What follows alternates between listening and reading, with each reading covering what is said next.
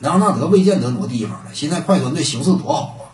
拉乔隆多也来了，而且明年休赛期呢，今年休赛期啊，隆多就算说狮子大开口索要一份高额合同，我估计鲍尔默，以他的魄力以及决心，再加上雄厚的财力，估计是会满足的。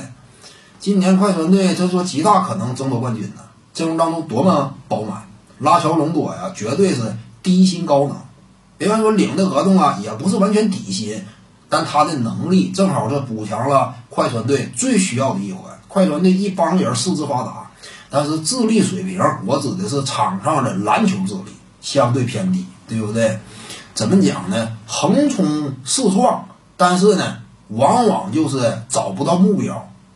就整体攻守两端呢，缺乏足够的这样一种有效的分配兵力的这么一种指挥官，而隆多来了之后呢，恰好可以弥补这一点，敏捷力量都够，这支球队就是欠缺智力。现在隆多来了之后，如虎添翼嘛，所以隆多来了之后呢，他是个低薪高能的球员。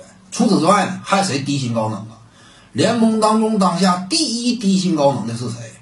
排除新秀合同不谈，你别抛出来个卢卡东契奇，对不对？他是个新秀合同，这个不能算，因为这是属于 NBA 的背景规则。你新秀本身挣的就少，正儿八经有一定年头的低薪高能，低薪最高能，巴图姆，尼古拉巴图姆是不是他呀？低薪最高能，领的是买断之后的一份薪水，打出的表现呢，联盟当中的二三线之间的。三 D，三这块呢出类拔萃，场均命中一点七个，准星在接近百分之四十二。D 呢功能性挺强，从二号位基本上能摇摆到四号位，五号位吃力。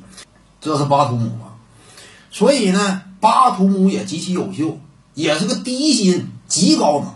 他跟隆多呀这么两个，使得整个快船队薪金结构极大优化的存在。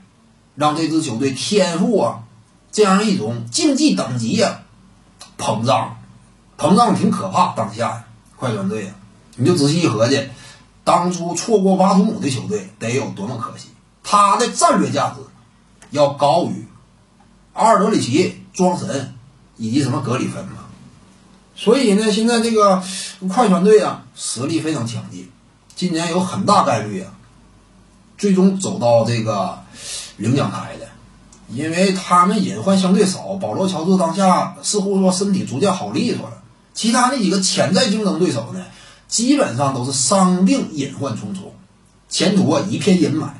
快船队可以说呢，如今只剩一丁点的运气。如果说只能走到最后的话，莱昂纳德肯定留队，快船队甚至有打造王朝的可能性，因为毕竟鲍尔默挥金如土嘛。这就看到了绝对希望的话，一年两亿奢侈税，鲍鲍尔默不是干不出来。他可不像勇士队管理层，对不对？勇士队那个所谓的金融大佬啊、硅谷大佬啊，兜里没多钱，说白了说大话。当然，他做法也确实也算是大投资，但是不像鲍尔默那么没有压力。点赞加关注，感谢您的支持。